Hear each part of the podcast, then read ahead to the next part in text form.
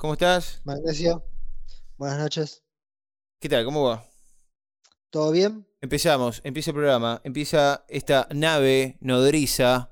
¿Cómo estás? Bien, disfrutando de este hermoso clima. ¡Ey! Es verdad. Otoño. Ey, así como que me encaraste como para bardear. ¿Qué? No, Ey, no, no, ey, no, Te, encaré como diciendo. No, no, te encaré como diciendo. es verdad. Yo ya, eh, para mí era. O sea, era algo que deseaba tanto este clima que como que ya está, me lo tomé como que es, es la normalidad. Y Listo. viste que mucha gente no, no tiene mucho para hablar, entonces empieza con el clima, ¿viste? Qué loco está el clima y todo eso. Y la verdad que un, un día así, no pido más, un día así, en medio del verano tórrido que tenemos acá en esta ciudad, para mí es la gloria. Bueno, pero está bien, uno siempre dice que hablar del clima es medio medio como simplón, ¿no? Pero este clima que, que, no, que nos está encontrando ahora me parece que da para hablar. ¿Qué, qué está pasando, Alfon? Vos, que- vos que sos eh, un experto en climas y en, en terrenos. ¿Qué está pasando, Alfon? Me está dando un título que no. Vos estudiaste que- geografía, Alfon. Hacete cargo. Lo que está, lo que está pasando es más o menos lo que ya, digamos, básicamente lo que todo el mundo sabe. El clima, ¿Hoy cuánto hizo? No- Hoy no es que hizo está- 12, 12 grados. ¿Cuánto hizo?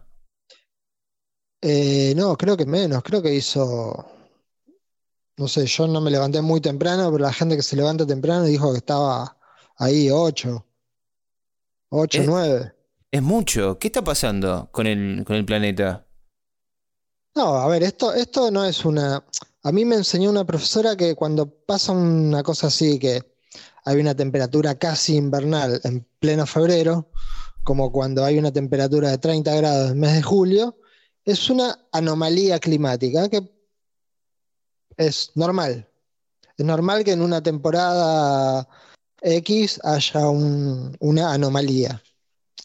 Básicamente es un frente frío que entró, chocó con el frente de calor que tenemos instalado acá, descargó lluvia y dejó paso libre para el viento del sur. El viento del sur es frío y bueno, y genera esto. Después está lo, macro, el macroclima, que es lo que se habla, bueno, de, la- del- de los gases de efecto invernadero, del cambio climático, del niño, de la niña. Y bueno, eso ya son anomalías más grandes y que se ven sobre todo a largo plazo. O sea, no, no me tengo que preocupar. No es que el, el planeta eh, está a punto de acabarse.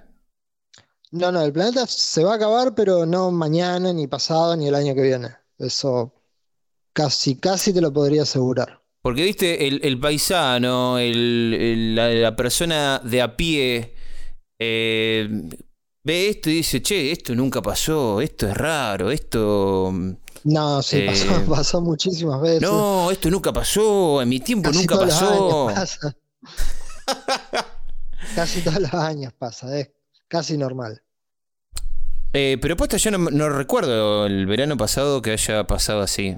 Eh, No, no, un no, pequeño capaz que no otoño. tan, claro, capaz que no tan marcado, pero sí, es... Bueno, a ver, este verano empezó mucho antes de lo que supuestamente siempre empieza.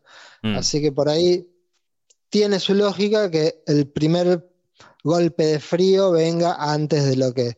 Porque un, un día así te ocurre en marzo, ponele. Pero estamos ahí de marzo, todavía no estamos en marzo.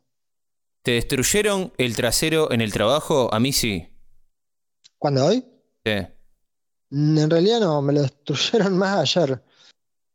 Ah, Hoy ok. fue, hoy fue, hoy fue un poco más que normal, pero porque los viernes siempre son, decaen un poco, pero Para el que no sabe, para el que no sabe, nosotros somos mozos, por eso estamos eh, comparando notas entre dos colegas.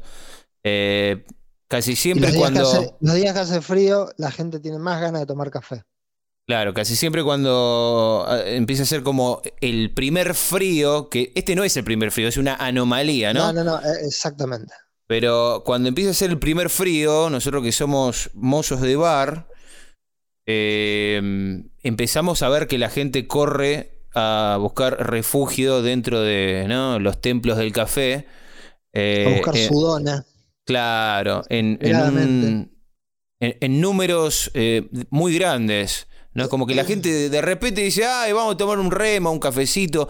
Yo hoy, Alfon, es increíble, hace mucho, mucho, yo te diría, no sé, meses que no trabajaba como trabajé hoy. Increíble, como si fuera eh, temporada de invierno, una cosa así. La gente pedía remos, remos y capuchinos a mansalva. Hoy saqué, saqué bastante, yo también, sí. Este, bueno, vamos a hablar. Hoy tengo me paro porque hay un ruidito que me está. Yo, con el tema, viste, del, del sonido, sé como. Viste, cuando tenés un auto y conoces cada sonidito del auto, decís, ¿qué es este, este ruidito? Este ruidito no estaba antes. Así estoy con el. Sí, así estoy con el tema de, de la placa de sonido.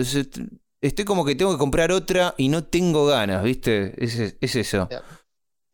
Estás eh, como. Estás quijilloso. Estás como Phil Spector grabando el disco de los Ramones. Exactamente. Los agudos no me gustan en este track. Y me parece que es momento de que alguien muera. No tengo un arma como tenía Phil Spector.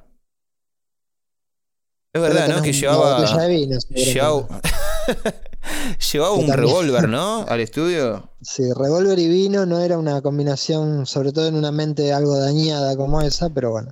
Perdón, ¿vos escuchás eso? ¿Lo escuchás o no? No, no, no. ¿No escuchás ningún ruido? Bien. Ah, entonces. Lo... bien, normal. Capaz que ya me estoy volviendo loco y, hay ruidos que no existen. Puede ser. Es una posibilidad. Es una posibilidad. Cuando uno se vuelve loco, escucha cosas que no, que no pasan, ve cosas que no existen, eh, imagina. Sí, sí. Puede ok. Sí, sí, sí. Bueno, pero tu naturalidad para. Tu naturalidad para. Eh, sí, tu casualidad para. Sí, tu casualidad para cosa, para interpretarlo, Alfa, me, da un poco de miedo. No sé si el que está más loco sos vos. Eh, te quería hablar sobre eh, la serie, ¿no? Que a mí me está pasando con el tema de ir a jugar a la pelota. Ah, hay, una actualización. Una puesta al día. hace un par de programas atrás estuve contando de que volví a jugar a la pelota. Eh, Con resultados. Resultados nefastos, nefastos, yo diría lo, que pasó hace dos semanas, dos semanas atrás, ¿sí? sí, hace dos semanas. Pero las primeras habían estado bien, que después hay un bajón y después la, la, realidad el barco se hundió definitivamente. No, eh, ganamos, Alfon. Ah, bueno. Ganamos, eh, maravillosamente ganamos. Nadie eh, lo, estaba, lo, iba a pensar, lo, habría imaginado. Nadie estaba imaginando esto, o sea, solo yo estaba pensando en esto, pero bueno. Este, ganamos, tercer partido que voy a jugar y ganamos. Bien. El tema, ¿cuál fue? Lo particular de, esta, de la jornada, ¿cuál fue? Que fuimos a jugar y no fui a jugar con mi equipo de siempre. O sea, me dijeron, mira, eh, tal no puede ir, tal no puede ir, tal no puede ir. O sea, somos cinco, ¿no? En el, equipo. De los cinco, tres no podían ir. Más de medio equipo. Ya. Exacto. Mala eh, onda ya, por El loco, claro, el loco que organiza es mi jefe. Un pibe de 22, 23 años. El que organiza. Buena onda. Pero es mi jefe, ¿viste? Es el, dueño del bar, Alfa. No le puedo pegar. Ah, no, pero juega para no, No, juega para mí, juega para mí. Ah, A ver, está todo bien, pero no sé, ¿qué está escuchando? Que por ahí trabajó, ¿no? Eh, con una persona. No tiene nada que ver que sea más joven, pero. Ver, ver a tu jefe fuera del laburo, ¿viste? Es medio. Es medio raro, qué sé yo. Igual todo bien. El tema es que yo no, no me hablo mucho, ¿viste? Como que yo lo trato. Tengo este trato de. ¿Me entendés? Eh, como muy cordial. Claro. No deja de ser eh, una persona que. A lo que voy, yo no le muestro mi verdadera más cara. Que vos. económicamente y humanamente, digamos. Sí, espiritualmente, todo está arriba. y, le me surgió. cagar, cagar a pedo porque no te da un pase. Claro, no le podés, no, no le podés decir nada. Cierra. Queda feo, queda feo. No, no es de buen gusto. No, igual tengo que decir que juega mejor que yo. Ah, bueno, sí. No, si- Este, si es bueno, claro. hay que sacarle jugo. El tema es este. Me dice, vos vas, Mati, yo eh, tengo tres amigos para llevar. Y yo ahí estaba como en una... Un aprieto, ¿no? Porque por un lado no tenía ganas. Porque, qué sé yo, no, yo no estoy en un buen momento eh, deportivo, ¿no? A nivel personal, ¿no? Porque estoy como... eh, volviendo ¿no? a la cancha, volviendo a- a agarrarle la mano al deporte. Y como que yo estaba, ¿cómo decirlo? Eh, abrigado, ¿no? Por el... Por, por- por la amistad que tengo con, lo- con los chicos, ya los conozco. Como que siento que si me la mando, si me mando alguna cagada, no me van a, a putear. van a decir, Bueno, dale, está todo bien, me van a decir. ¿Entendés? Claro, tenés una contención Tengo una contención. que ahora se desarmó y eso te generó mucha inseguridad. Exacto, como que me dio, me dio cosa mostrar eh, mi, mi juego, mi poco juego, mi poco pie, ¿me entendés? Eh, como un pánico escénico, ¿viste? Me dio, como que dije, che, no tengo ganas, pero al mismo tiempo dije, y pero Mati, si no vas a jugar eh, a, a la pelota porque sean eh, chicos que no conoces, disculpame, ¿no? Pero es medio de maricón hacer eso. Eso es lo que me dije yo a mí mismo, ¿me entendés? O sea, que no vas a ir. hombre, Claro, no vas a ir porque. porque porque coso. no están tus porque- amigos. porque no tus están tus amigos, claro. ¿Qué tenés? ¿13 años? ¿12 años? Dejate de joder, andá y jugá la pelota. Sí, esa- ese terror, ese terror de, de la pandilla que se rompe y, y uno queda expuesto a la deriva, Claro. solitario. Entonces, bueno, como que fui de mala gana. Fui como. Oh, ok, ok, bueno, voy, voy. Ya fue. Pero perdón, una pregunta. Eh, ¿vos sabías que, que este muchacho jugaba bien o lo comprobaste, digamos, en el No, momento? yo, no, yo ¿No lo habías visto jugar? No, yo, yo juego. Alfon, de los cinco, el otro. Éramos dos. El otro era mi jefe. Ah, el- tu jefe no es uno de los que entró No. nuevo, digamos. Ah, no, no, no, perdón. Pero yo digo, bueno, a lo mejor por ahí puede haber motivos futbolísticos para decir, bueno, me olvido de todo esto, total, el que entra es bueno, No, no, no, sirve no. para la causa. El tema es ese, que a mí me daba cosa eh, jugar con gente desconocida Y mi jefe. y, y tener, sí, y tener la presión, ¿me entendés? De no mandarme cagadas. Comprenda. ¿Entendés? Sí, porque una cosa es hacer el ridículo entre tus pares y otra Claro. cuando, cuando hay gente, digamos, que, que vos decís, queda feo.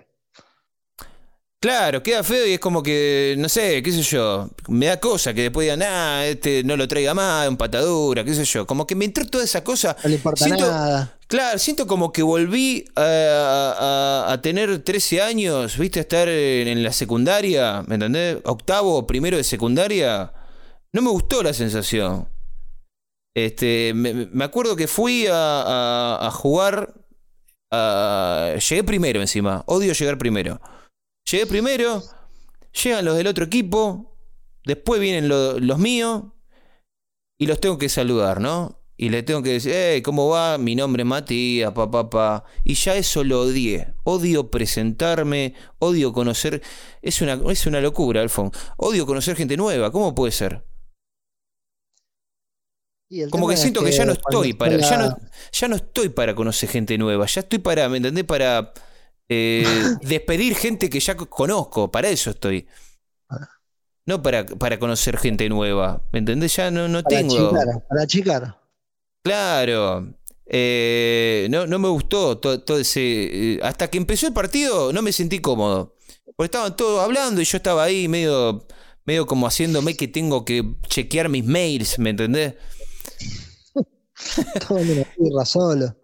Claro, y yo no era así antes. Yo cuando era más chico me hacía amigo al toque. Ahora de, de grande, eh, no sé, estoy hecho un pelotudo con, con respecto a, a, mm, al tema social de, de- de- de conocer gente.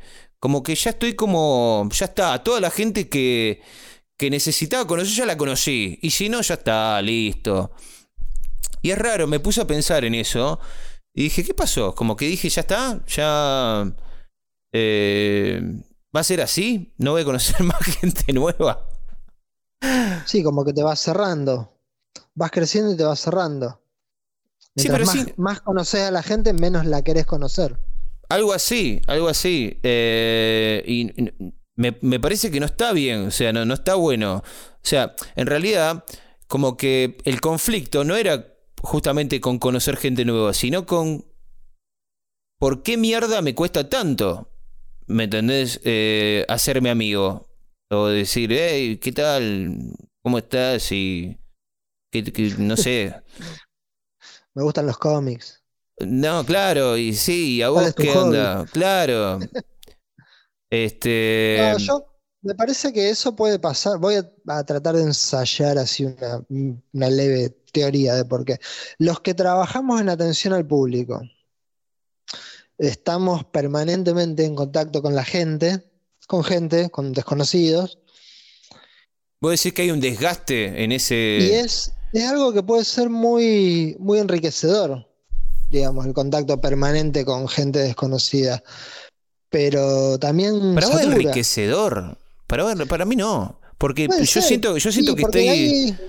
Siento que ya tengo dormida esa parte mía. Es, es algo tan automático, tan robótico. Hola, ¿qué tal? ¿Cómo No, estás? Bueno, te pero traigo? siempre hay Es alguien que sale del molde y te sorprende con algo, o no sé, lo que sea. Digamos, sigue siendo esa, esa cosa, digamos, atractiva de conocer opiniones, puntos de vista, gente, motivos diferentes. Eh, lo que pasa es que, claro, lo que vos decís, eh, en un momento se puede convertir en una cosa así como de piloto automático y satura. Y cuando estás en la obligación de conocer a alguien porque tiene que darte la pelota en un partido, y por ahí, viste, y no tengo ganas, no tengo ganas. No es el momento, no, no lo, no lo estoy haciendo por obligación porque me pagan. Ahora yo quiero disfrutar de jugar un partido y no tengo ganas. Quiero jugar el partido, no quiero conocerme con uno. sí, sí, pero. O sea, más allá de, de- del momento. Es, es raro porque era algo que a mí eh, no me costaba para nada. Eh, y siento como que es una habilidad que fui perdiendo con los años. No porque. A ver, no porque la perdí, sino porque yo agarré y dije, ah, la mierda esto. No me sirve más. ¿Me entendés? Fue consciente, digamos. Claro, fue como, eh, chao, la mierda. No. Esto no me sirve más. Hay como una, siento como una desesperanza, siento algo así, como, como, eh, a ver, no quiero exagerar tampoco, pero me parece que tiene que ver con que gente interesante hay demasiado poca. Me parece que tiene que ver con eso. Capaz que es terrible lo que estoy diciendo, pero es realmente lo que pienso. O sea, gente con la cual te puedas poner a hablar y vayas a tener un momento lindo, un momento eh, Agradable. agradable, hay muy poca. Yo te diría, mira, no, no quiero hablar al pedo, pero si me echo así como un porcentaje así de a lo pavote, 10%. No, te fuiste al carajo. Para mí es mucho menos. ¿Me excedí? Che. ¿10 personas de 100? O sea, ¿uno de 10? No. Yo creo que son como. Uno en 30. ¿Qué sería en porcentaje? No sé cuánto sería. Uno de cada 30 sería para mí. 0,30, pongámosle. No sé Claro. si está hecha bien la cuenta, pero es menos, Sí. que, menos, menos que uno. Sí, es menos que uno. Sí, sí, totalmente. Ponele, que, del 1%. ponele un, un 3, 4%, algo así. Bueno, Sí, un 3, un Ponele. 4%. 4, un porcentaje de mierda. 4%. 4 de cada 100. Y quizás, digamos, es como que tengo eso en cuenta y es como que me dejo llevar por ese prejuicio. Como que, ah, ¿para qué gastar saliva si probablemente sea... No sé. ¿Me entendés? Es como que me pasa Una eso, conversación creo. vacía. No, claro, con- surja, eh, no sé, voy, a, voy a gastar saliva al surja- pedo. lo primero que surge que pasa en Gran Hermano, ponele. Ponele. Ponele. Ya te digo, esto puede ser controversial lo que voy a decir, pero si mirás Gran Hermano, para mí ya, ya está. Ni Ya hola, ni el saludo. No, no, te tacho, ya está. No, no. Para mí no, no, no, no, no le doy oportunidad a alguien que mira Gran Hermano.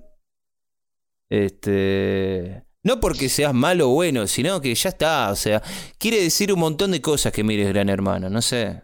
Sí, simbólicamente yo ya puedo llegar a entender que estamos en dos planetas lejanos entre ¿Vos sí. ¿Alguna vez viste? eh, yo la otra vez lo, me lo puse a, a ver para ver qué mier- cómo mierda era. ¿Me entendés? Para ver por qué le gusta tanto a la gente. Claro, para ver, viste, pero a mí me gusta experimentar. O sea que me, gu- me gusta por lo menos ver qué onda. Eh, no, eh, es demasiado aburrido, demasiado. No sé, no sé qué, qué es lo, lo novedoso, lo, lo Lo vistoso. atractivo. lo atractivo, la verdad que no sé.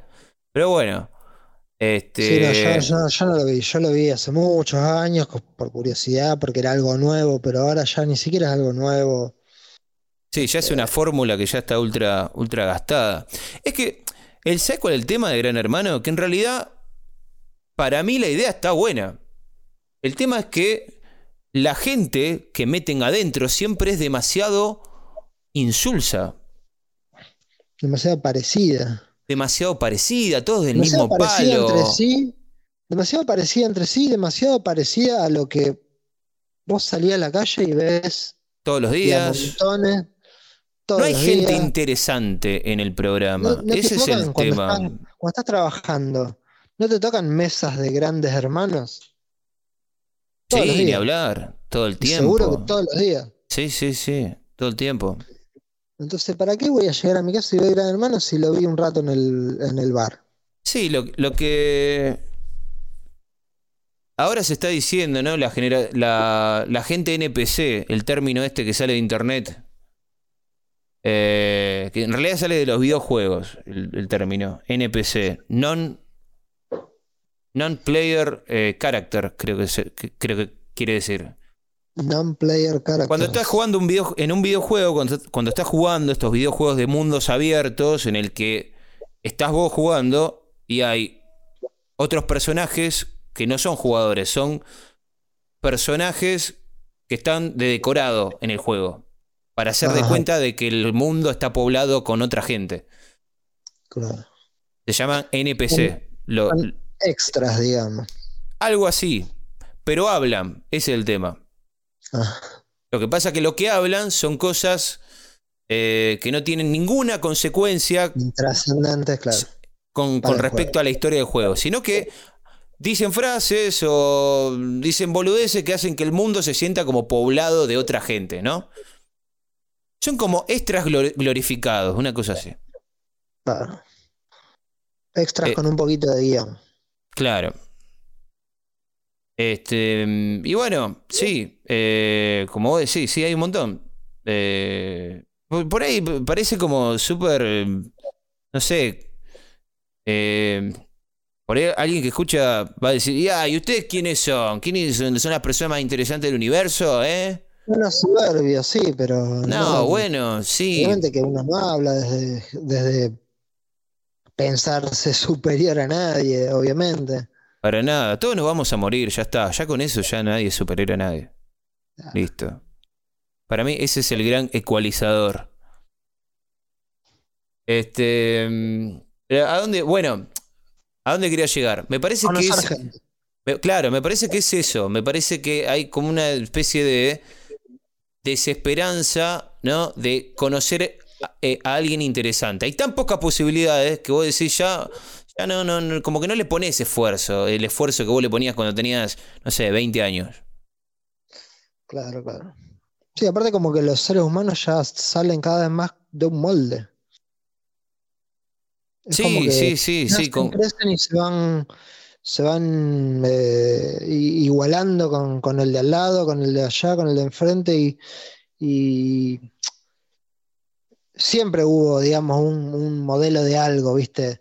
El, prototipo el, del nene estudioso, ponele, el olfa, mm. se le decía en mi época el prototipo del nene quilombero. Bueno, y siempre, pero ahora es un prototipo que tiene un poco de todo eso y es más abarcativo. Son, no sé, yo veo a la gente como, que son todos muy iguales, que piensan igual,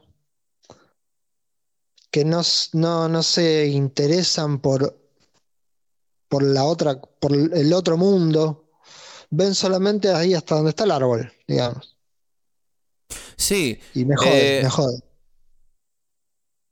Yo, me jode, pero me tranquiliza también, en cierta forma. ¿Por qué te tranquiliza? Porque evidentemente lo que está después del árbol no es para todos. Y ahí es donde, no de manera, digamos, eh, absoluta o, de, mucho carácter, digamos, cuando uno dice, soy distinto. Uno dice, soy distinto a esto, pero lo dice desde un lugar bueno, digamos.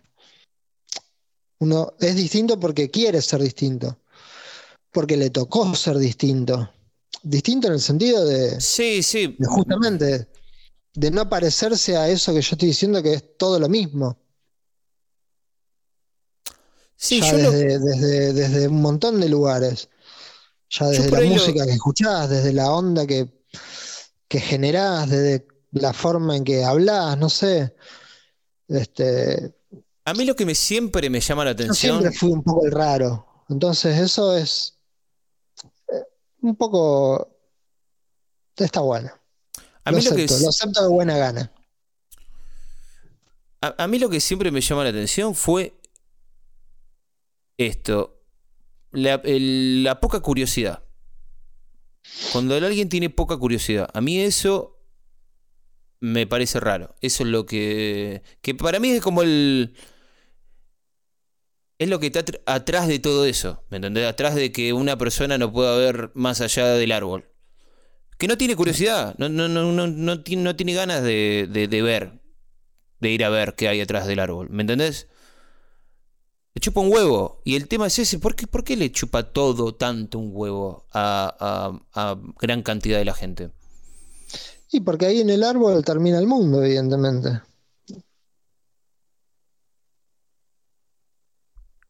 Mucha gente capaz que ni siquiera sabe que hay algo. No puede tener curiosidad de conocer algo que ni siquiera sabe que, que existe. Sí, pero a ver, yo también hago, me miro a mí y digo, a ver, a mí no me, a mí hay grandes eh, charcos de, de cosas, ¿no? Que por ahí no, no, todavía capaz que no tengo la curiosidad porque no me da la cabeza tampoco para tener ese tipo de curiosidad. Por ejemplo, del mundo de las matemáticas, a mí la matemática es algo que está muy por encima de mi nivel de inteligencia, me parece.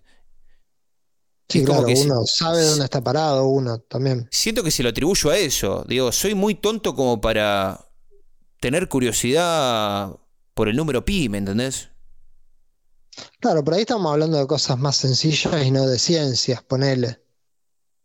Este. Y mucho menos de una ciencia como la matemática. Pero ponele... Eso sí es para pocos. Eso sí es para pocos. Pero, por ejemplo, la historia, por ejemplo, la, cosas como la historia, que es algo que lo tenés tan cerca, por ejemplo, siglo XX. El siglo XX pasó.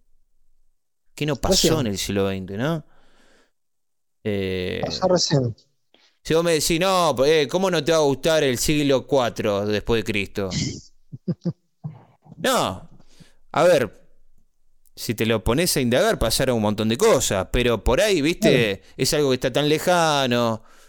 Eh, qué sé yo. Ni siquiera, vos sos argentino. Ni siquiera existía Argentina en el siglo IV después de Cristo. Pero después en el siglo XX, que Argentina ya, ya existe como país, a Argentina le pasaron cosas, eh, cerca de Argentina pasaron otras cosas, bueno, en el mundo pasaron un montón de cosas.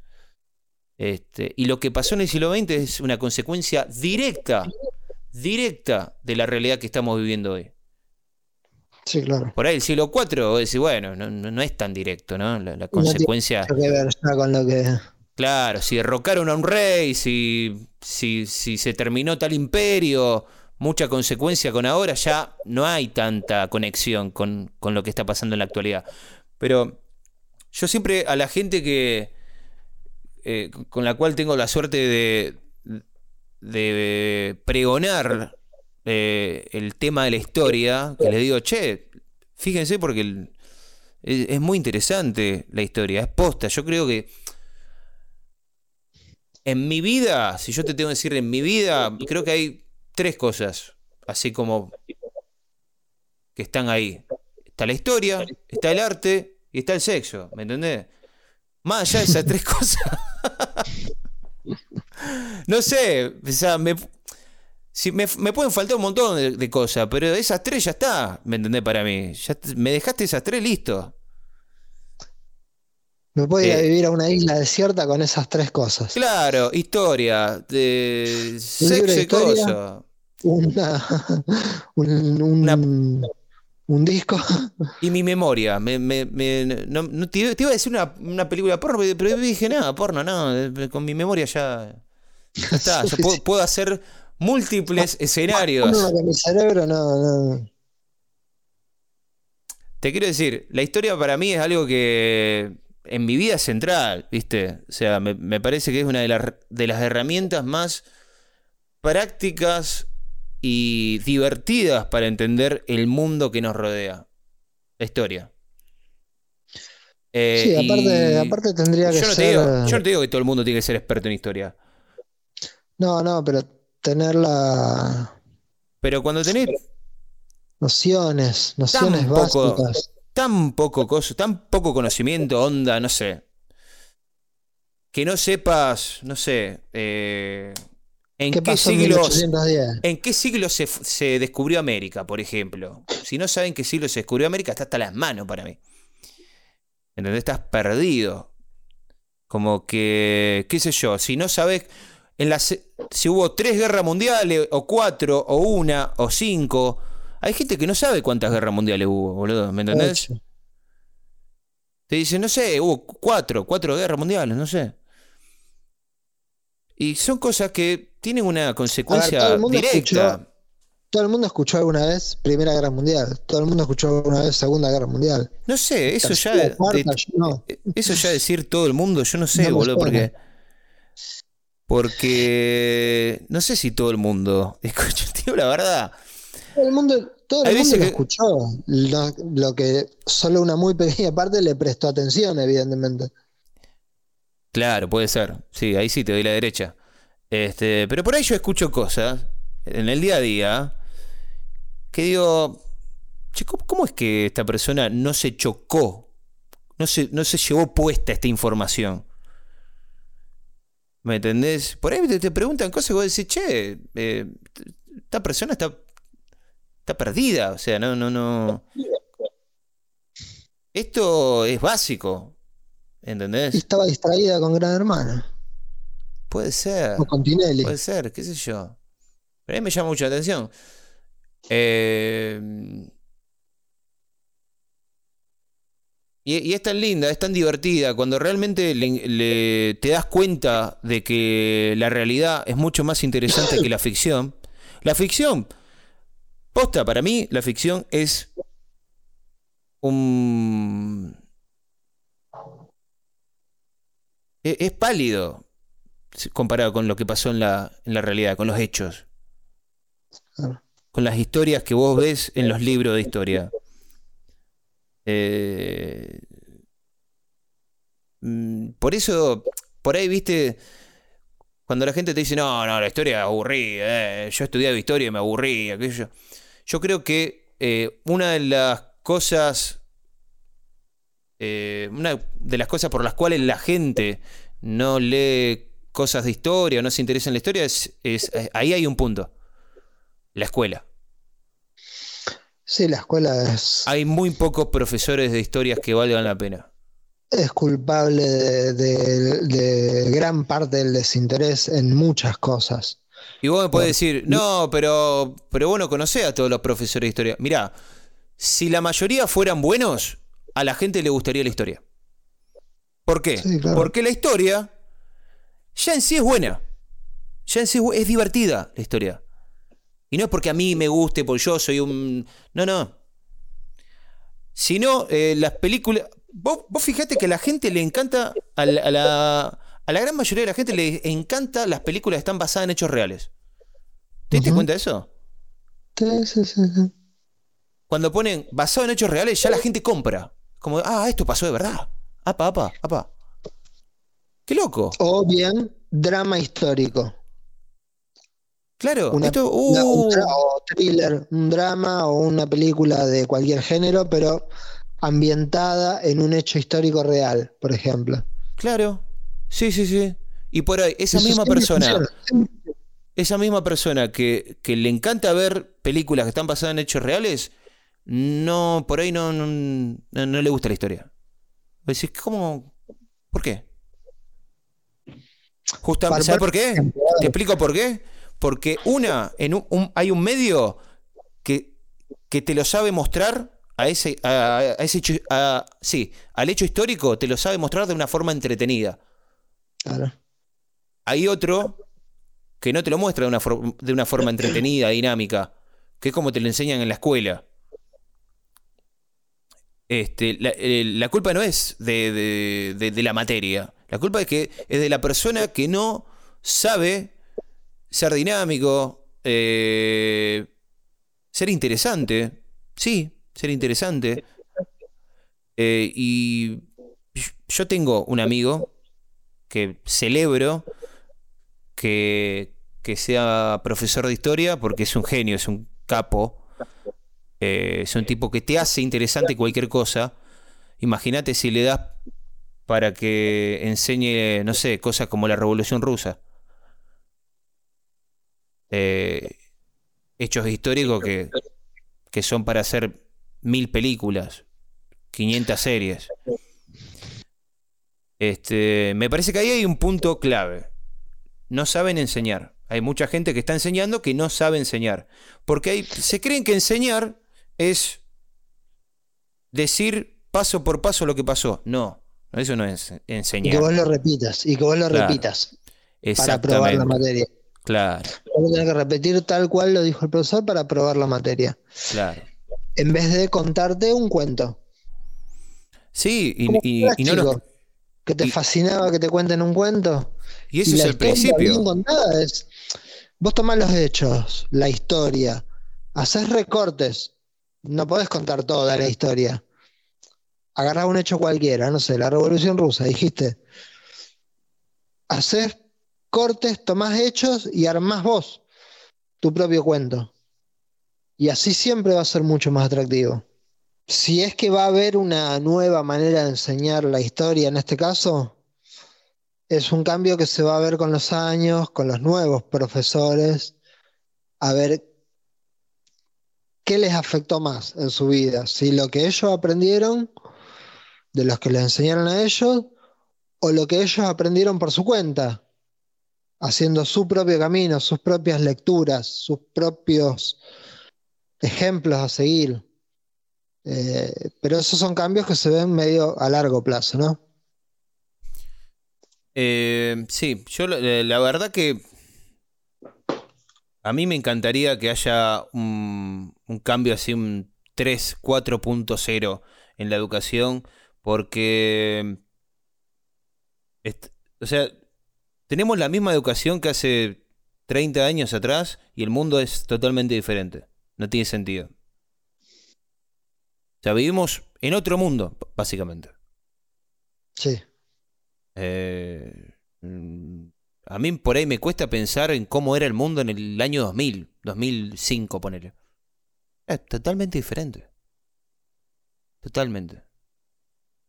Eh, Sí, tendría que ser algo muy dinámico como es el mundo. claro, sí, sí, sí. Eh, bueno, por ejemplo, por ejemplo, para mí, las pruebas se tendrían que hacer con carpeta abierta. Se tendrían que hacer con... Ya, eh, para mí es absurdo eso de hacer una prueba y tener que estar jugando con tu memoria de que no, que fue en el 1816, que no, que fue... No, para mí tendría que ser todos trabajos prácticos. Es nocivo, sí. ¿Me Lo que pasa es que eso tiene que estar muy bien pensada la propuesta. Digamos, Porque yo, al- ¿qué, al- qué voy a presentar para lograr que el alumno Porque aparte no es efectivo, o sea... piense? Piense o y sea, elabore en y construya.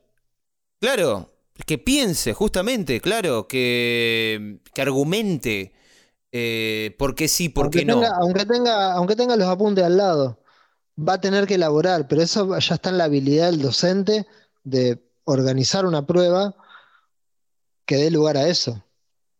Porque si yo hago una prueba y le pregunto cosas que ya las tiene contestadas en el apunte, todo esto que vos decís se va al, al carajo. Pero Pero aparte, si vos no funciona aparte, problemas que tiene que resolver pensando, con el apunte al lado, pero pensando, Claro. elaborando algo, y eso va a ser mucho más útil que aprenderse un choclo de fechas de memoria, seguramente. Obviamente, pero aparte no funciona. Eh, la mayoría de la gente, yo te diría, el, no quiero decir 100% porque mucho, pero el 99,999% no se acuerda un carajo de las cosas que, que aprendió cuando fue a la escuela. Ujú. Sí, Pregúntale a cualquiera, sí, ¿Qué sí, dio, ¿Qué dio en tercero? ¿Qué carajo? No, y, aparte, ¿Qué y aparte yo lo que di en generan, tercero? Y aparte generan eso de lo que estábamos hablando. Que no te guste, que termines odiando la materia, que termines con un absoluto desinterés por la materia. Me parece que una vez que hablábamos del tema de la lectura, yo te conté que a mí en la secundaria me hicieron leer un libro que lo terminé odiando de por vida. No lo pude volver a tocar ni a ese libro ni a ese autor, a pesar de que me gusta leer. Me lo obligaron a leer en un momento donde yo no estaba para leer eso. Yo estaba Mm. para leer otra cosa. Totalmente, sí. A mí me hicieron leer, leer Shakespeare, por ejemplo, me acuerdo. Y no tenía ganas de leer Shakespeare. No estaba preparado. ¿Cómo va a leer Shakespeare un chico de Un chico de 13, 13 14, años. 15 años? Es una pelotudez. Una locura, una locura. Una gilada. Ahora, si vos a los O sea, 15 ese. años, eh, Y, y ¿sabes qué es lo que me da bronca? Que es, hay un montón de gente, un montón de gente que se cree que leer un libro, todo, todo escriben como Shakespeare. Claro. Y el otro día, por ejemplo, estaba en la librería, en el bar. Perdón, siento que estoy como.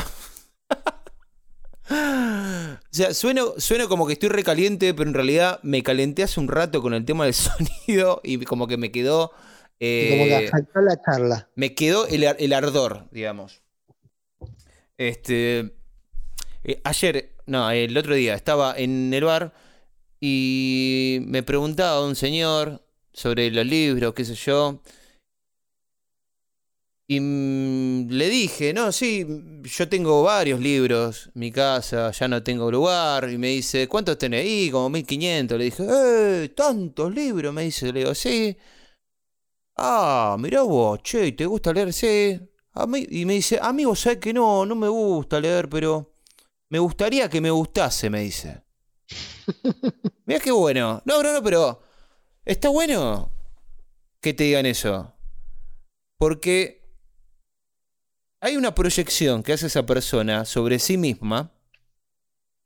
De decir, siento que, o sea, ese tipo sabe, o por lo menos intuye, que leer es una cualidad que suma a una persona. Como que sospecha que debe estar bueno. Claro, exactamente. Pero que él no, la- no le agarra la, la mano, no es para él. Como una cosa de que, no, no es para mí. Yo no, no tengo esa cualidad, no la tengo. Y yo ahora le digo, pero vos leíste el libro, o sea, trataste de leer y me dice, Sentate, el no, libro y pero, lo vas a averiguar. pero me dice, no, sí, una vez, pero no, me aburrió. Le digo, sí, ¿sabes lo que pasa? Eh, te cuento un secreto, le digo. Ninguna persona, pero ninguna persona, salvo que seas Cortázar, no sé, qué sé yo, estos tipos que agarraron eh, de muy chiquito, ¿viste? Que, le- que le- le- le- les metieron un libro ahí en la cama. Pero hay mucha gente, mucha gente. Entre esa gente yo me cuento.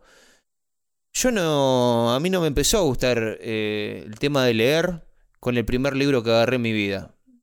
Obvio. Eh, yo tuve que buscar un libro que me guste para decir, ah, ah, va por acá. Eh, yo tuve varios intentos. Eh, hasta, empecé varios libros, te quiero decir, y decía, no, est- este no, esto no, esto no va, esto para acá tampoco va. Pero sabía, pero sabía que... mm, Que iba a llegar. no, sabía que, que era algo que necesitaba incorporar en mi vida, la lectura. Porque a menos de que nunca había leído un libro entero, tenía, por ejemplo, la experiencia de leer cómics. Que está bien, no es lo mismo. No es lo mismo. Pero con los cómics me había pasado medio parecido.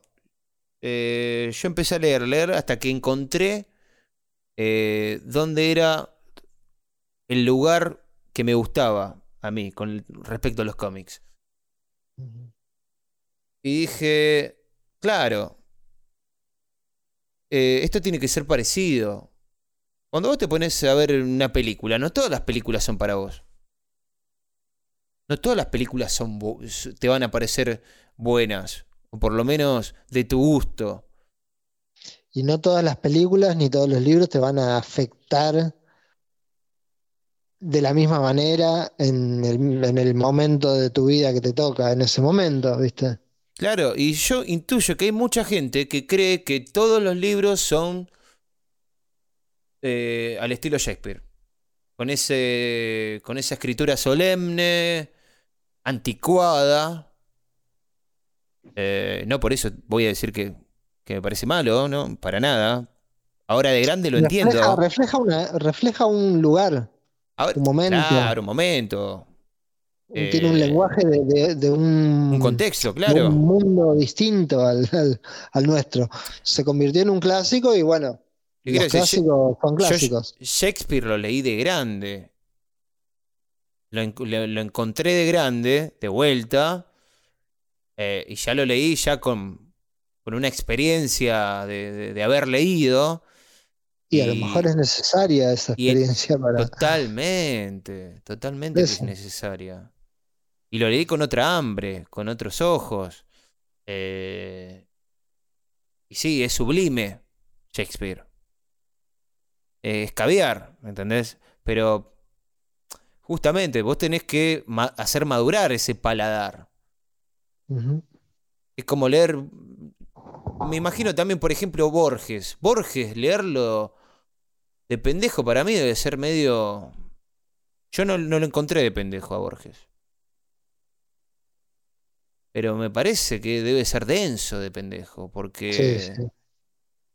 eh, es, una, es una lectura muy elevada, ¿viste? Borges.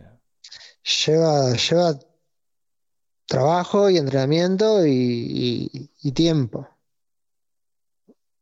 Este, así que le dije al tipo, le dije, empezá eh, con Bukowski, le dije. Empezá con Tolkien, le hubieras dicho. No, Tolkien no. Tolkien para mí. eh, para mí es coso. eh, te asusta un poco Tolkien, me parece. Para alguien que no leyó nada. Tolkien para mí es para alguien que ya tiene un par de cosas leídas. ¿Entendés? Es como. eh, digamos que es principiante, pero, pero ya tuviste un. Eh, ya ya te, te- te empezó a picar el bichito de la lectura con, Tol- con Tolkien. Un iniciado, pero, pero que ya tiene Yo digo, para alguien que es cero, partidas. para alguien que es cero, Claro. ¿entendés? Que no leyó nunca un libro en su vida. Que para mí este señor, este señor para mí nunca leyó un libro en su vida. Habrá tratado de terminar uno, ¿entendés? Claro. Pero nunca, nunca habrá terminado un libro. Sí, Este- empezar con cosas chicas. Por eso, Bukowski, libro de Cuentos cuentos, cortos, claro, Bueno, cuentos un gran error. ese, ese otro tema, un gran error que lo veo con mis compañeras del laburo, por ejemplo. Tengo una compañera que dos por tres eh, se quiere poner a leer, quiere...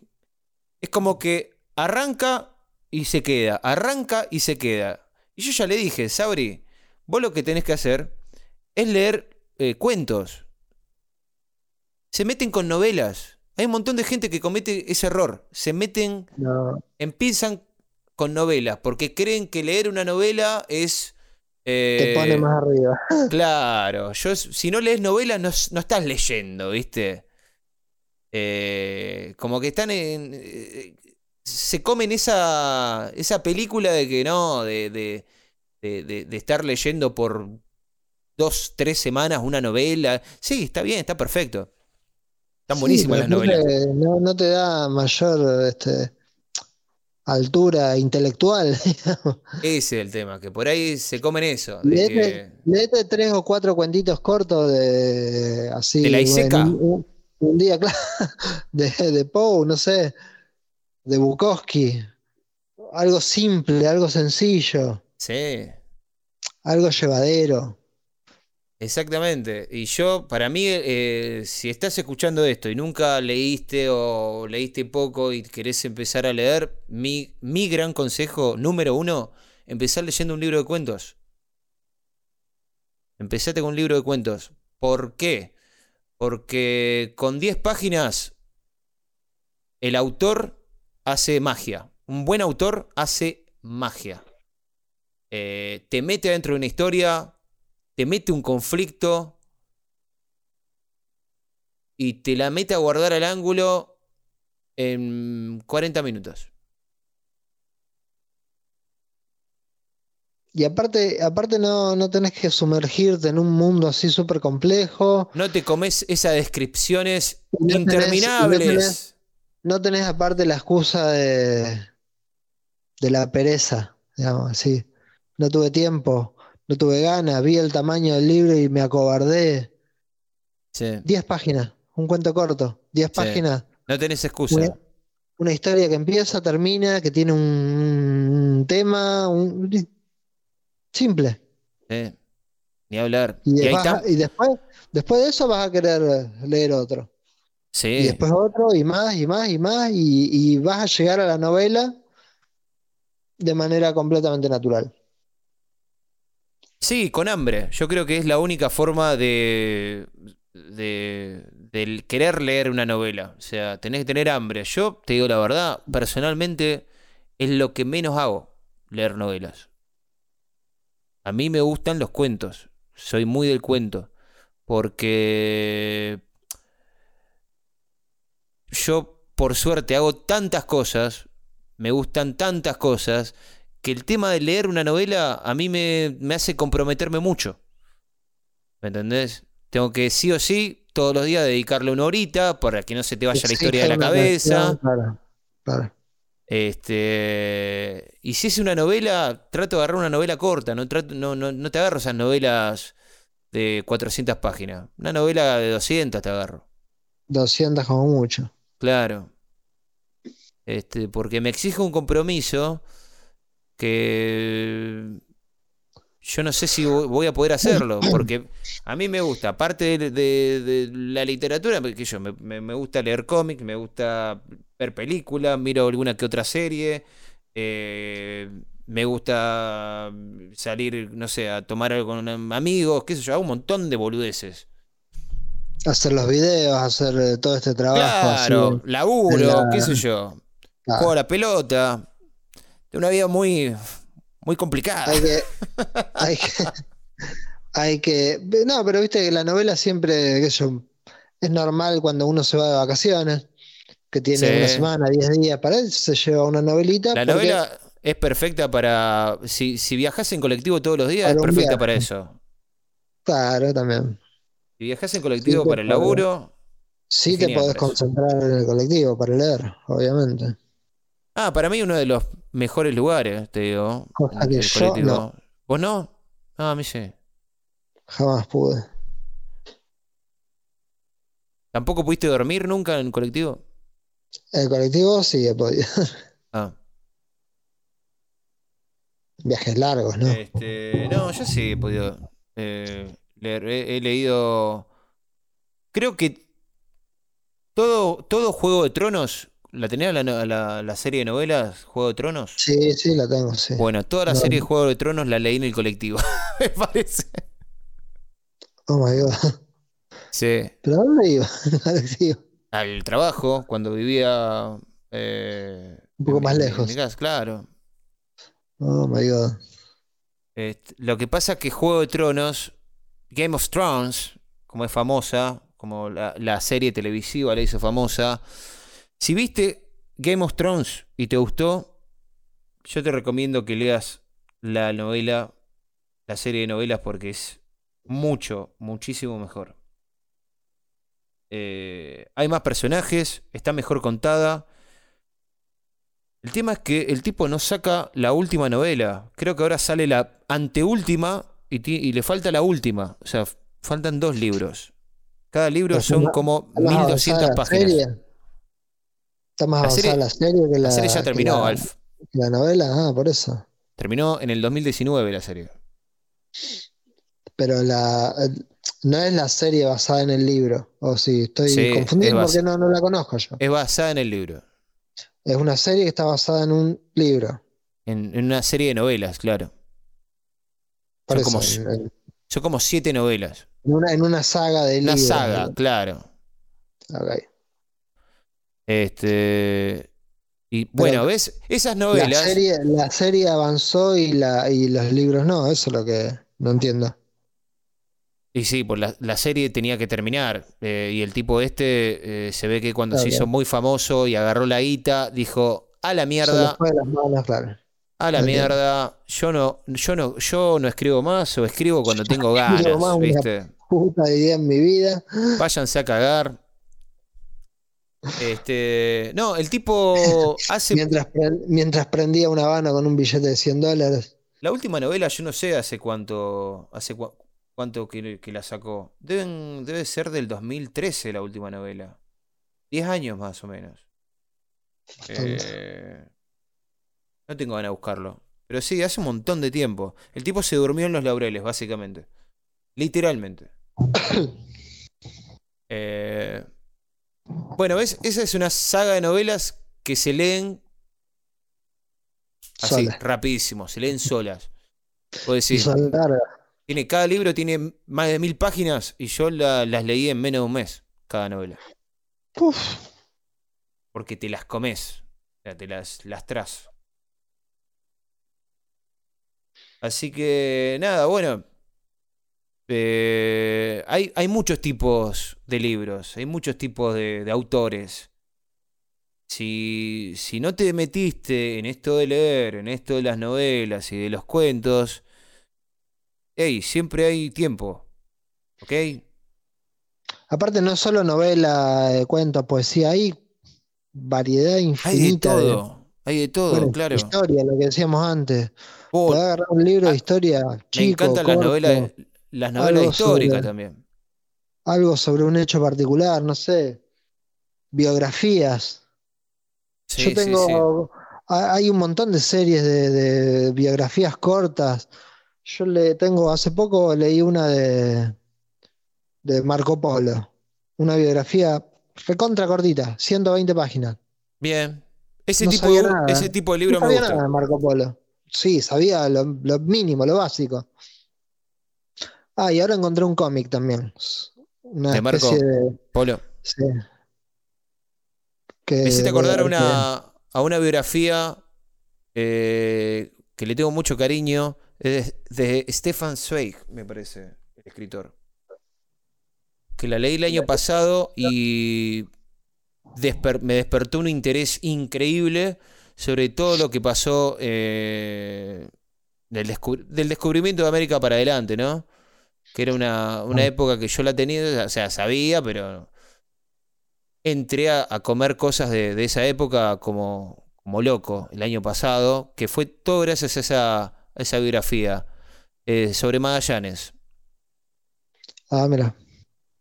Llama Magallanes. Por ahí una cosa que lees, una cosa simple, básica, te dispara para cualquier lado, te puede llevar. Exacto. Sí, te, te, hace descubrir un mundo.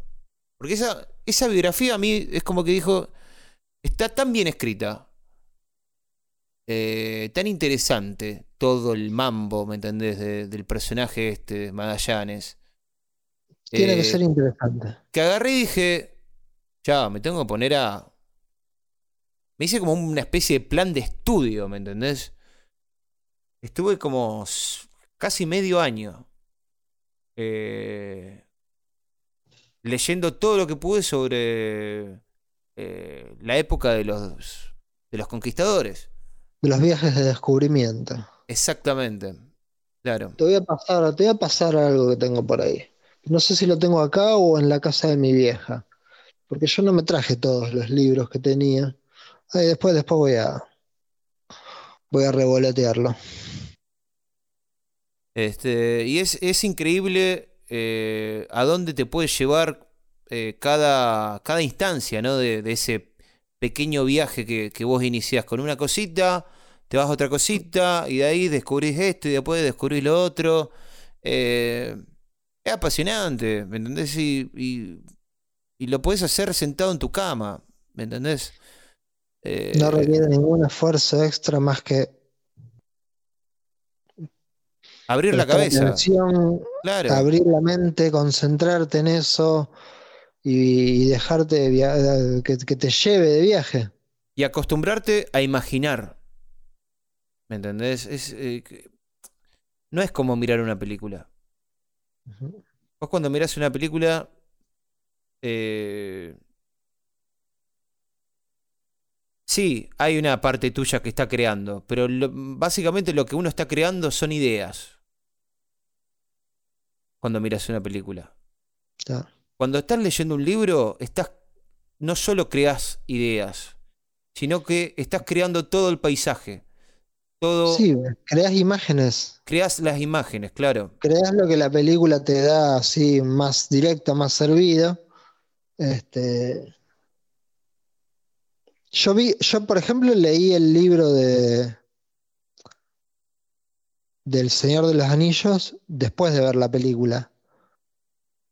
Pero cuando lees un libro antes de ver la película, un libro del que después se hizo una película, creo que no hay sensación más agradable que volver a leer el libro después de ver la película. A mí me pasó una sola vez, con un solo libro. Y ver que el director, que los actores recrearon imágenes que eran muy parecidas a las que yo me hice cuando leí el libro y no existía la película. Mm. A mí me pasó con una sola, con una sola que es eh, la película Múnich, que está basada en un libro que yo lo tenía hace mucho y lo había leído. Mm. Sí. Entonces, muy flashero pensar, mira lo que está haciendo Eric Bana en este caso. Mm. Qué parecido a lo que yo había imaginado mientras lo leía la parte que corresponde a, esa misma escena, ¿me entendés? O lo que el director, digamos, cómo ambientó el director la, la, la, casa donde hay un tiroteo, ponele. Sí. Y, yo me había imaginado algo muy parecido. La luz, la atmósfera. Exacto, ah. exacto. Y aparte, y aparte ¿cómo, cómo ocurren las... así basados en película antes de que salga la película. Eso es, es raro. Siempre lo más normal es eh, ver la película y después ir al. ¿Te gustó la película? y vas al libro en el que está basada. Sí, eh, y aparte, eh, cómo ocurren las cosas, el ritmo de cómo ocurren las cosas. Yo hay veces que estoy leyendo una parte y ponerle que hago toda la escena, ¿viste? Está pasando algo muy clave, ¿no? En la escena. La leo. Algo de vida o muerte está pasando. La estoy leyendo, la estoy leyendo, sé que va a pasar algo, sé que es debido a muerte, eh, solo uno va a salir de la habitación con vida. Y digo, no, no, no, para, para, para, acá acaba de pasar algo, tengo que empezar de vuelta la escena. ¿Me entendés? Tengo que actuarla mejor. La actúo, ¿me entendés? En mi cabeza. La estoy actuando. ¿Entendés? Porque. o sea, a mí me pasa eso, qué sé yo, que me pongo como, como en armador, ¿viste? En creador de la escena. Este, y son cosas que te permite la literatura. Ponerte en ese lugar de creador, de, de director del juego. Eh, te, aprovechás de los espacios vacíos que deja el escritor. Eh, y, es el único medio, el único medio que te permite hacer eso. Eh, si estás escuchando esto y todavía no le entraste a, este juego de leer, dale una oportunidad, porque vas a descubrir algo que te va... Si insistís, este es el tema, si insistís, te vas a apasionar. Créeme, te vas a apasionar. No hay otra. Tenés que insistir, tenés que agarrar y buscar a ver quién es tu autor, quién es tu... Este tipo ¿Cuál es tu género? ¿Cuál es tu tipo literario? ¿Cuál este es tipo que, pega con tu personalidad, con lo que vos, con lo que a vos te llama la atención del mundo.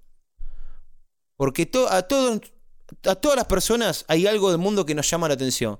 Sea el género de espía, sea una. Mm, la historia, la guerra, el amor, el terror, el misterio, sí. Romance, hay algo, hay algo que a vos te llama mucho la atención. Entonces, no pierdas tiempo. Sos joven todavía. Deja de decir que sos viejo. Deja de decir que, que, se, que, que, que ya no tenés tiempo. Créeme, es lindo. Este. Alfon, ¿tenés alguna recomendación? Decime algún libro para empezar. Dame un libro para empezar. Eh, un libro de qué tipo. Te voy a siempre recomiendo un novelista. No soy muy novelero. Dame, pero, pero me gustaría que me des algo tranqui para, para ponerle que yo tengo que empezar a mí me funcionó, no significa que le funcione a otros. No, no, no. Claro, yo Pero yo no. Si tengo que recomendar, digamos, recomiendo algo que, sé que me funciona a mí y que le puede servir a alguien más. Dale. Bueno, lo que decíamos antes, cuentos, pero yo quiero ir a una. Porque, viste, lo que decíamos, el género de novela por ahí es un poco más. Y para alguien que empieza, pero bueno, ya te digo, a mí me funcionó, entonces Sí, sí, sí, puede ser, puede ser. Quiero, insistir con eso. Yo una de las... Tenía muy, muy poca lectura encima. Muy poca, más allá de las historietas y cosas más de chicos. Pero una vez me llegó una novela de un tipo que es un bestseller, como son todos los grandes novelistas históricos. Este, pero uno es de los más conocidos. Se llama Arthur Haley. Arthur Haley. Haley, ¿qué hizo? Tiene una novela. No tengo de nombre. Tiene muchas novelas famosas, de las que se hicieron películas algunas, pero tiene una que se llama Apagón, que habla sobre la crisis energética en Estados Unidos y es una novela que tiene mucha, tiene de todo, tiene muchos géneros. Eh, tiene mm. una novela, tiene drama, tiene. Pero es un autor que tiene la particularidad que Creo que la última que hizo. Algo así como conceptos entrelazados o algo así. Como que el tipo cuenta, te cuenta varias historias. Sí. Todas tienen que ver con lo mismo y en un momento como que concluyen, todas juntas, se juntan y es como, como que la novela llega a un éxtasis. Y todas las novelas de este tipo tienen ese estilo. Y a mí me gustó mucho. Es como una historia coral, varios personajes. Claro, claro, claro, claro. Esa fue la primera que yo leí, El Apagón. ¿De qué se trata? Dame, dame mm, Eh, Una pequeña sinopsis. eventos relacionados con la con una crisis energética en Estados Unidos. Bien. Desde muchos puntos de vista distintos. Ya te digo, son muchos argumentos que en un momento confluyen. Tenés la parte, ya, tenemos, tenemos un, un ejecutivo de la empresa de energía, tenemos una chica que es este, eh, electrodependiente, que tiene una discapacidad, tenemos, bueno, tenemos tragedia, hay gente que muere ahí en, Mm. en, en lo- en- en medio de hechos un poco confusos, tenemos un grupo ecologista, eh, pero eh, ya te digo, a mí me gustó mucho eso sin tener ningún tipo de experiencia en novelas y después fui a buscar otras cosas de ese ¿Eso lo tenías autor. en tu casa? ¿Lo tenías en tu casa el libro?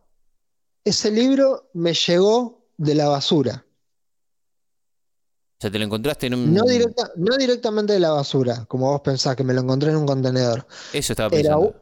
era una pila de libros que iba a ir a la basura y no sé si mi vieja, creo, rescató algunos, entre los que estaba ese. Y vos un día estabas al dope y dijiste, ¿y esto qué es? Yo no me acuerdo si leí la parte de atrás y dije, uy, a ver, ¿de qué se trata? Pero O sea, me- supongo que quería, eh, como vos decís, obligarme a tener un poco más de curiosidad y a ver de qué se trata esto. Insistir. Claro. Este, Le puse, digamos. bueno, pero me imagino, sí, sí. me imagino que te enganchó rápido, Me porque enganchó si- de entrada, claro, porque estoy viendo, es un libro que no te lo recomiendo nadie, que agarraste y dijiste, me tiro a la No pileta. sabía quién era este hombre, no sabía de qué se trataba. Claro, Nada.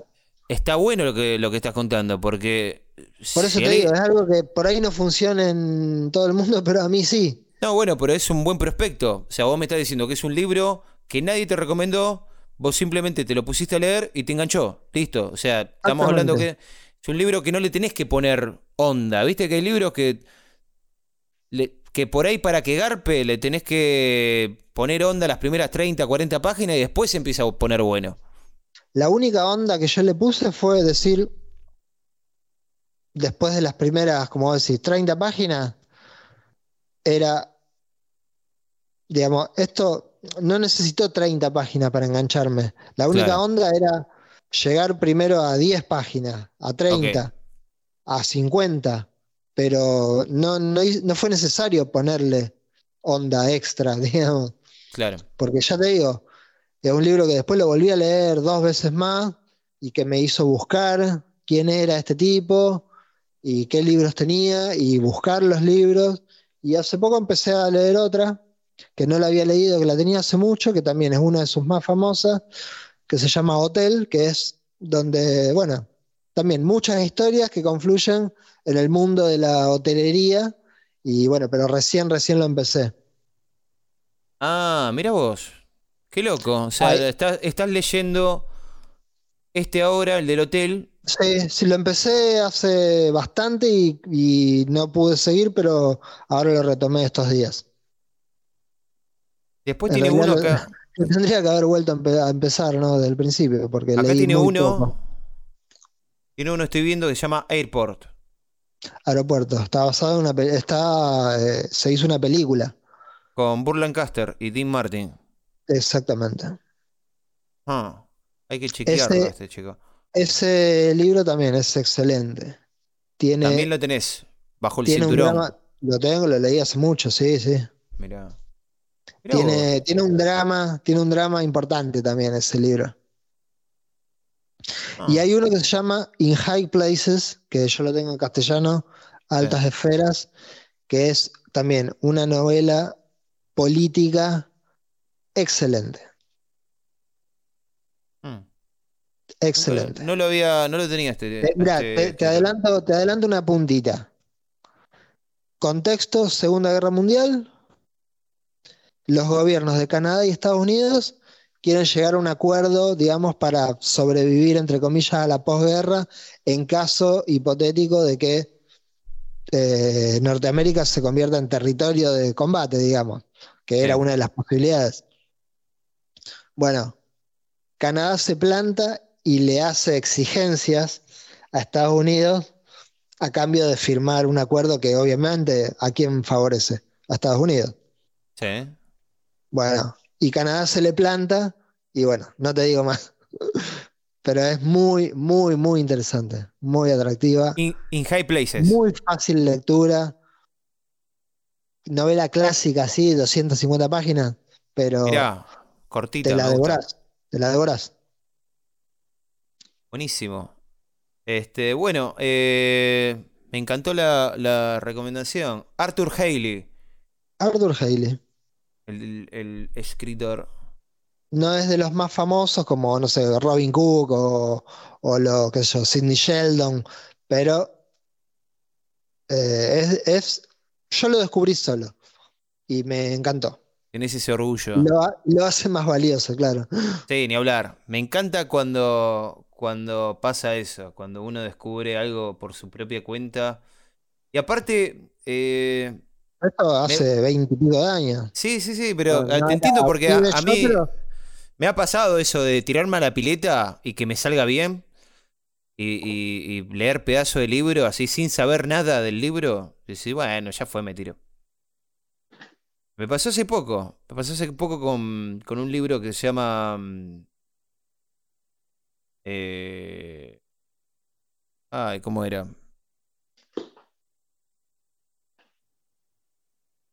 Meridiano de sangre. Blood Meridian. Eh, me gustó la tapa, simplemente. Leí la sinopsis y dije, epa, esto, esto promete. Me lo llevo. Eh, es sobre un, un chamaco, un chico en el lejano oeste que no tiene nada que perder, nada que ganar, está solo en el mundo. eh, conoce a unos, a unos militares que le dicen, che, vamos para, para el oeste a matar indios, ¿te, quer- te querés prender? Y el chico dijo que sí. Y bueno, el resto es, es, es el resto de la novela. Eh, pedazo de libro. Poco sangriento, pero... Es ficción, qué sé yo. Es ficción que, bueno, puede haber pasado. Si Es- el escritor- es seguramente el te esc- vas a encontrar con mucha sangre. Es el También. escritor de Coso, de, de La Ruta, de Road. Um, ¿Viste la película de, de- mm, No sé si la viste, la de... no la tengo. The Road se llama la película que está basada en un libro de este tipo. Eh, no me acuerdo el, el nombre del escritor. Eh, Viggo Mortensen trabajó la película. Ah, mira. The Road. La ruta. Bueno, Meridiano de Sangre. Eh, bueno, te- es una novela también. Al final te- terminamos recomendando nove- novelas. Sí. Estaba pensando en otra cosa para no, recomendar, pero No, no empiezan con novelas, pero tiramos novelas para. en realidad te iba a recomendar otra novela. pero es una de Bukowski. Ah, O sea, que Bukowski, un gran amigo mío, eh, dijo una frase que me encanta, que le calza el pelo, que es, eh, Bukowski es como mirar televisión. Eh, y sí, es verdad. O sea, si no, si no tenés nada, nada de experiencia leyendo algo, lee Bukowski, Bukowski, que es un, un borrachín empedernido, que no tiene nada que ganar, nada que perder, solamente volcar sus experiencias y sus sentimientos eh, sobre el papel. Es un Eh, poeta. Es un poeta, sí, en definitiva. Eh, Mujeres se llama la novela. Para mí la, la mejor novela de Bukowski. La más redondita que tiene. La que, las de mejores experiencias. La más divertida. Eh, Mujeres de Bukowski. Y si no, Meridiano de Sangre. No me acuerdo el autor. Ya te digo, a ver. Blood Meridian.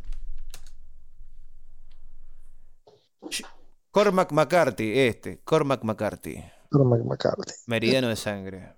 Si, si, si tenés como un gustito más por, por lo sangriento, por, por lo macabro, sí. Lejano oeste. Meridiano de Ya, sangre. ya desde el título, digamos. Claro, ya te, te das cuenta que es.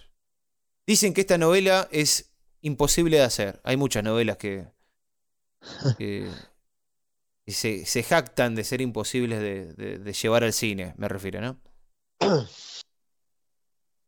Este. Mira, me vas a acordar. a Perfu- ¿Vos ¿Leíste Perfume de casualidad? ¿El libro Perfume? Eh, lo tengo, pero no lo leí. Me lo regalaron hace mucho y no lo leí. ¿Viste la película? Quería ver la película primero y tampoco la vi. Ah.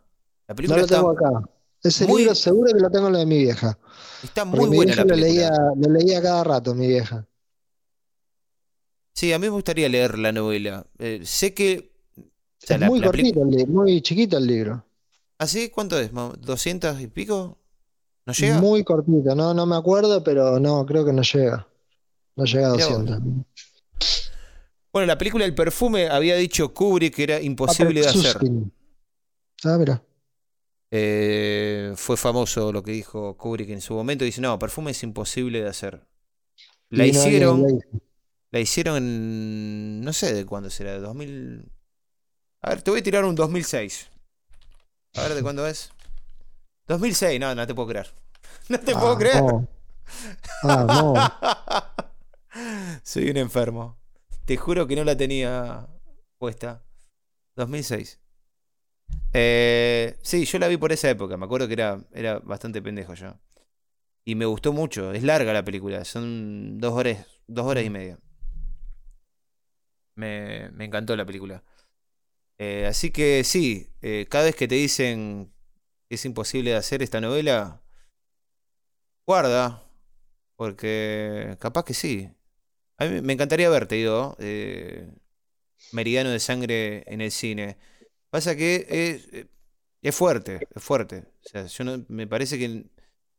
No sé si da. Viste que en las novelas, la literatura en general, hay por ahí momentos eh, que por ahí llevarlos al cine es. Es al pedo, quizás. Hasta, hasta quizás es al pedo. No toda novela a lo mejor es copada de, de Porque llevar a la pantalla grande. Porque tienen otro ritmo, tienen otro. mm. Hey, podemos. Podemos dejarlo como un, temita para otro programa. Sí, Eh, me gusta. Eh, Tarea. la- las mejores novelas llevadas al cine. Me copa. Hacemos un cruce. está bien. Elegimos tres, cuatro y la discutimos. Es buena esa. Dale, dale. Este, igualmente, eh, les tenemos una sorpresa para el próximo programa. Vamos a empezar una serie que va a durar Ah, cierto, sí, sí. Va a durar, no le, no le vamos a decir nada, es sobre música la serie. Vamos a empezar una serie. Eh, que va a Vamos a durar, un poco más de música. que va a durar cuatro programas, ¿no? ¿Hasta cuándo hacemos? ¿2000 ¿2010? Y podría ser hasta cinco programas, te diría. Porque Claro, cinco. me parece Cinco. que si no cuento mal con los dedos, si Hacemos hasta el más 2010. o menos interpreto lo que, lo que vos querés hacer, que ya me tiraste varias ideas, pero capaz que hasta cinco programas. Bueno, no, no quiero eh, develar nada. Es sobre música. Cinco episodios. Vamos a hacer cinco episodios.